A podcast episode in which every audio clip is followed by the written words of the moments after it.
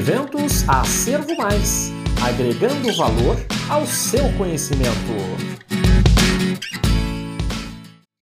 Olá a todos, meu nome é Aline e farei a apresentação oral do trabalho Relação entre as manifestações cutâneas e infecções por SARS-CoV-2. O resumo foi realizado pelos acadêmicos de medicina Gabriel Bonato Correia, Aline Lima da Silva, Gabriela Almeida Rocha e Lara Louise Ferreira Nonato, orientados pelo professor de patologia Pietro Mainetti todos pertencentes à Universidade Presidente Antônio Carlos de Juiz de Fora, Minas Gerais. Falando um pouquinho sobre o tema, sabemos que a infecção por SARS-CoV-2 é uma ameaça global à saúde, sendo responsável por inúmeras mortes.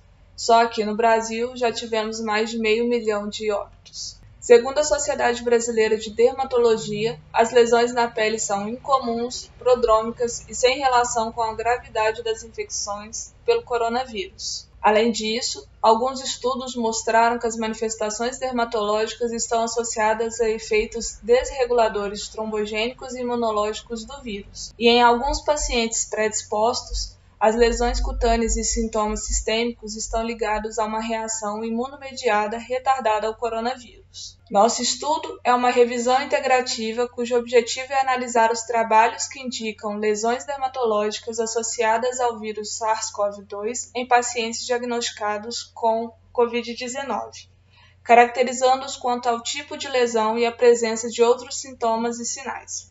Observamos em nossa pesquisa que as lesões cutâneas mais evidenciadas foram do tipo maculopapular, presente em 22% dos casos, o eritema pérneo, presente em 18%, e urticariforme, presente em 16% acometendo mais a região dos pés, seguido pelo tronco e pelos membros. Em relação a outros sintomas, percebemos que todos os trabalhos relataram dor, prurido, queimação e febre. Contudo, houve divergência quanto ao aparecimento das lesões e a manifestação do Covid-19. Um dos estudos evidenciou que a manifestação dermatológica ocorreu após a infecção viral, enquanto os demais trabalhos demonstraram que ambos ocorreram concomitantemente.